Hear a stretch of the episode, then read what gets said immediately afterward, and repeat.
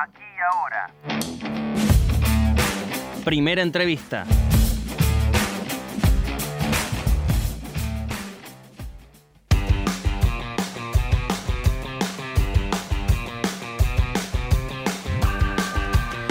De cara a las próximas elecciones legislativas se constituyó en la provincia de Córdoba la Alianza Juntos por el Cambio. Eh, además, en su versión cordobesa ya está conformada por seis partidos políticos y tres juntas promotoras.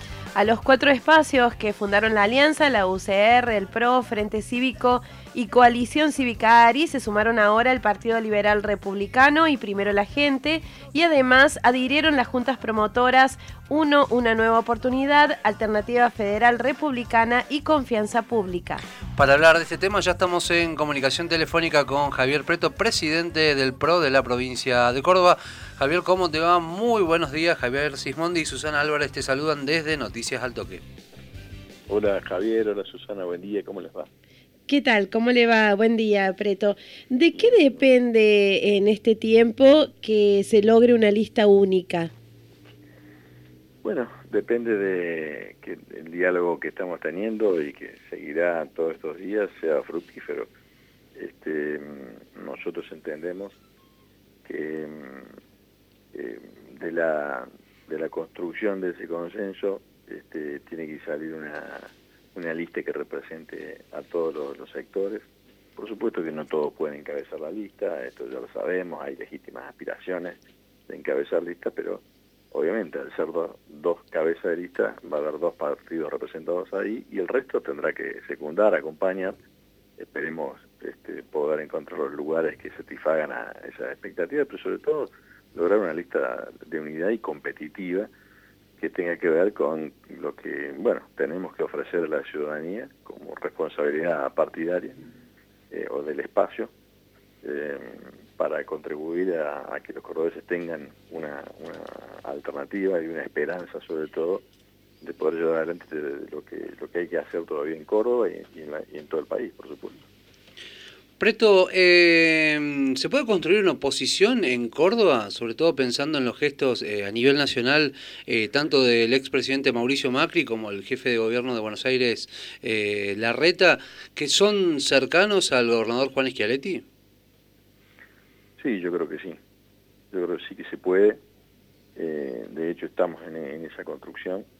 es cierto que compartimos electorado, no hay ninguna duda de eso pero este, no tengo dudas de que podemos construir una, una oposición porque, bueno, porque, porque tenemos dirigentes para ello y porque tenemos, digamos, eh, diferencias, más allá de que hay muchas similitudes en, algunas cosas o en algunas políticas, este, entendemos que sí y estamos caminos a eso.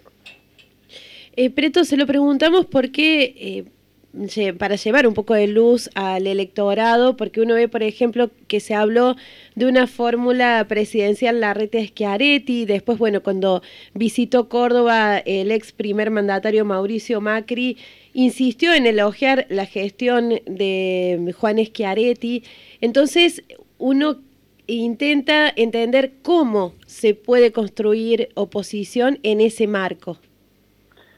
Yo creo que sí, lo, que hizo el expresidente también es una autocrítica, eh, al decir que, bueno, más allá de, como vuelvo a decir, de las aspiraciones personales, este, nosotros eh, no logramos eh, una oferta única, como corresponde a, un mismo grupo opositor, para ofrecer a los cordobeses y, y despertar ese interés. Por lo tanto, en ese marco, en ese contexto, el expresidente lo que dijo es que no habíamos logrado lo que sí ha logrado el oficialismo de Córdoba y que por eso obtenía este, bueno el, acompañamiento del electorado de Córdoba. Entonces fue también una autocrítica y, un, poco eh, un empujar a todos los dirigentes a reflexionar acerca de eso que no se podía volver a cometer esos errores e instarlos a que el camino es encontrar eh, una, una sola lista bien competitiva donde allí eh, hagamos este, el esfuerzo y, de agudizar el ingenio de cómo tenía que estar integrada para que, eh, bueno, esta vez sí sea una, una oferta esperanzadora para los cordobeses. Preto, bueno, ¿cómo imagino que serán las negociaciones eh, para determinar sobre todo lo que tiene que ver con las candidaturas? Pero teniendo en cuenta que hay un sector del radicalismo que, está descontento por el lugar que, mm, que, están siendo relegados, digamos, y esa ha sido una de las críticas también del radicalismo también en el, en el gobierno de Mauricio Macri, de ese lugar donde no han tenido un lugar preponderante. ¿Usted cómo cree que pueden llegar a hacer esas negociaciones? Bueno, nosotros estamos hablando con todos. Es verdad que la interna radical fue de, tal paridad que no logró eh, encolumnar a, los distintos sectores. Entonces ahí sigue habiendo como una eh, disputa sobre espacios en función de, los méritos, los resultados obtenidos en la, interna, etcétera.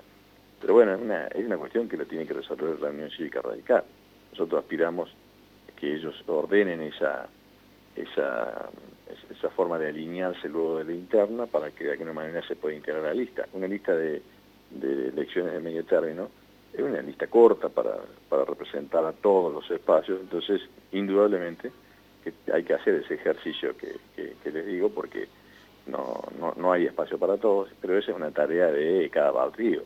Entonces, en este caso, el radicalismo tiene que hacer los deberes y, bueno, y, decidir si va, va, a tener una oferta eh, unificada luego de haber pasado por la interna para, para aportar al espacio de la alianza o si, bueno, o si algún sector pretenderá ir solo y en ese caso, bueno, armar una lista y pasar a, competir en la paso. Recordamos que estamos en comunicación con Javier Preto, presidente del PRO de la provincia de Córdoba.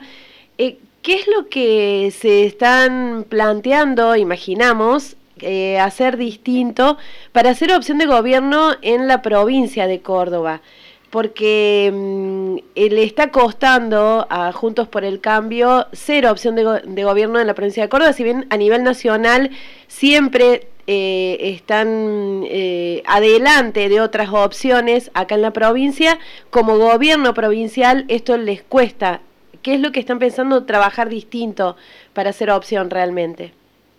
Bueno, lo primero es este, tomar esta decisión de la que venimos hablando acerca de unificar la propuesta, digamos, en, orden a los candidatos. Lo segundo, eh, Córdoba tiene muchas cuestiones sin, resolver. Digamos, nosotros tenemos que, no hay ninguna duda que hay que mejorar la educación. Ha quedado a la vista los defectos de la salud pública que se vienen intentando corregir con un gran esfuerzo, eh, por lo que nadie puede estar preparado para una pandemia, pero ha quedado eh, al descubierto los esfuerzos que ha tenido que hacer sobre la hora, lo que demuestra que el sistema de salud este, de Córdoba tiene mucho por, por, andar y mucho por, por mejorar. Eh, hay muchísimas cosas, ¿no? Por, ejemplo, no hay una política de viviendas con la necesidad imperiosa de las miles de viviendas que faltan en Córdoba.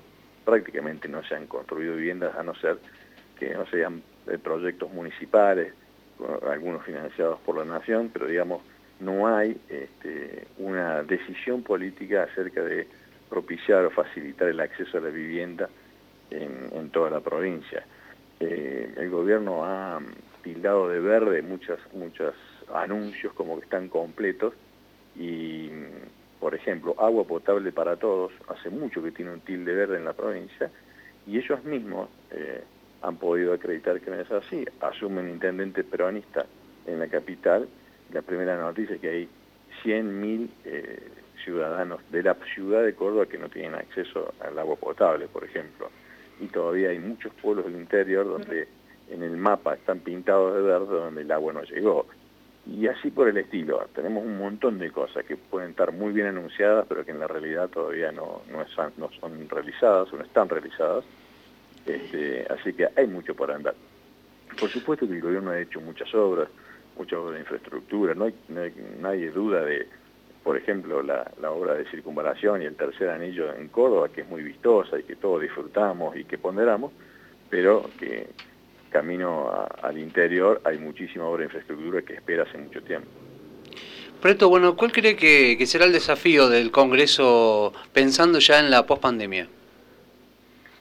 El primer desafío del Congreso es evitar que el oficialismo nacional tenga una mayoría eh, absoluta y automática para que nos impongan todas las leyes que están pensando, que no tienen que ver con las instituciones porque se las llevan puestas, no tienen que ver con el respeto a las libertades individuales, mucho menos de promover un desarrollo económico. Se han cerrado más de 20.000 pymes, se han perdido cientos de miles de trabajos y todavía estamos eh, discutiendo si la salud o la economía y si podemos ser un poco más pobres y no tener muertos y estamos cada vez más pobres, tenemos más de 100.000 muertos.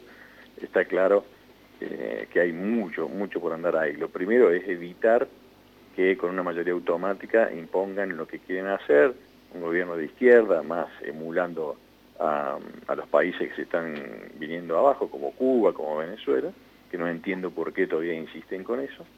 Y lo segundo, hay mucho que resolver. Está toda la cuestión pendiente, la impositiva, una gran reforma impositiva y laboral, que está, es súper arcaica, este, que no promueve eh, la generación de empleo. Una pyme que, que mm, este, despide un empleo o un empleado o se jubila, hace maravilla para ver cómo lo suple sin pensar en integrar otro empleado.